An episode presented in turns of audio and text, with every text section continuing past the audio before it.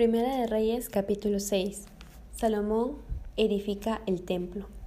En el año 480, después que los hijos de Israel salieron de Egipto, el cuarto año del principio del reino de Salomón sobre Israel, en el mes de Sif, que es el mes segundo, comenzó él a edificar la casa de Jehová. La casa que el rey Salomón edificó a Jehová tenía sesenta codos de largo y veinte de ancho y treinta codos de alto.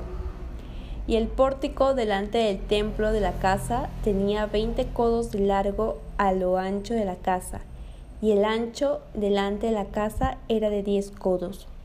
E hizo a la casa ventanas anchas por dentro y estrechas por fuera. Edificó también junto al muro de la casa aposentos alrededor, contra las paredes de la casa alrededor del templo y del lugar santísimo, e hizo cámaras laterales alrededor. El aposento de abajo era de cinco codos de ancho, el de en medio de seis codos de ancho y el tercero de siete codos de ancho, porque por fuera había hecho disminuciones a la casa alrededor para no empotrar las vigas en las paredes de la casa. Y cuando se edificó la casa, la fabricaron de piedras que traían ya acabadas, de tal manera que cuando la edificaban, ni martillos ni hachas se oyeron en la casa, ni ningún otro instrumento de hierro. La puerta del aposento de en medio estaba al lado derecho de la casa, y se subía por una escalera de caracol al de en medio, y del aposento de en medio al tercero. Labró pues la casa y la terminó, y la cubrió con artesonatos de cedro. Edificó asimismo el aposento alrededor de toda la casa, de altura de cinco codos, el cual se apoyaba en la casa con maderas de cedro.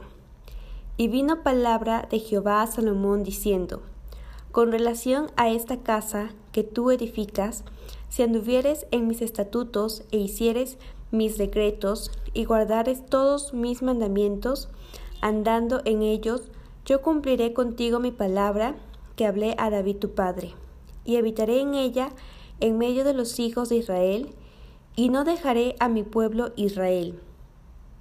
Así, pues, Salomón labró la casa y la terminó, y cubrió las paredes de la casa con tablas de cedro, revistiéndola de madera por dentro, desde el suelo de la casa hasta las vigas de la techumbre.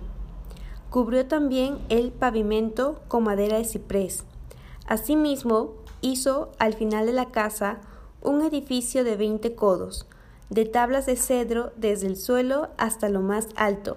Así hizo en la casa un aposento que es el lugar santísimo. La casa esto es, el templo adelante, tenía cuarenta codos, y la casa estaba cubierta de cedro por dentro, y tenía entalladuras de calabazas silvestres y de botones de flores. Todo era cedro, ninguna piedra se veía.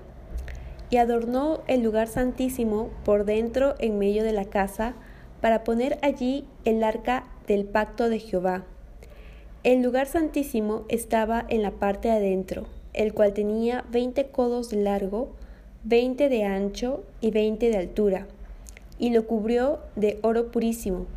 Asimismo, cubrió de oro el altar de cedro, de manera que Salomón cubrió de oro puro la casa por dentro y cerró la entrada del santuario con cadenas de oro y lo cubrió de oro. Cubrió pues de oro toda la casa de arriba abajo y asimismo cubrió de oro todo el altar que estaba frente al lugar santísimo. Hizo también en el lugar santísimo dos querubines de madera de olivo, cada uno de diez codos de altura. Un ala del querubín tenía cinco codos y la otra ala del querubín otros cinco codos, así que había diez codos desde la punta de un ala hasta la punta de la otra. Asimismo, el otro querubín tenía diez codos, porque ambos querubines eran de un mismo tamaño y de una misma hechura. La altura del uno era de diez codos y asimismo la del otro. Puso estos querubines dentro de la casa en el lugar santísimo, los cuales extendían sus alas de modo que el ala de uno tocaba una pared y el ala del otro tocaba la otra pared, y las otras dos alas se tocaban la una a la otra en medio de la casa, y cubrió de oro los querubines, y esculpió todas las paredes de la casa alrededor de diversas figuras de querubines, de palmeras y de botones de flores, por dentro y por fuera. Y cubrió de oro el piso de la casa, por dentro y por fuera. A la entrada del santuario hizo puertas de madera de olivo y el umbral y los postes eran de cinco esquinas. Las dos puertas eran de madera de olivo y talló en ellas figuras de querubines, de palmeras y de botones de flores, y las cubrió de oro. Cubrió también de oro los querubines y las palmeras.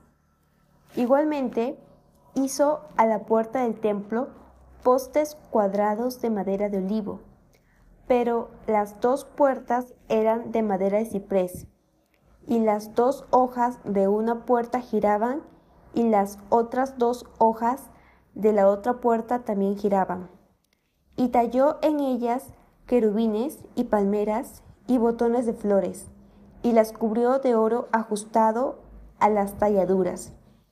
Y edificó el atrio interior de tres hileras de piedras labradas y de una hilera de vigas de cedro. En el cuarto año, en el mes de Sif, se echaron los cimientos de la casa de Jehová. Y en el undécimo año, en el mes de Bul, que es el mes octavo, fue acabada la casa con todas sus dependencias y con todo lo necesario. La edificó pues en siete años.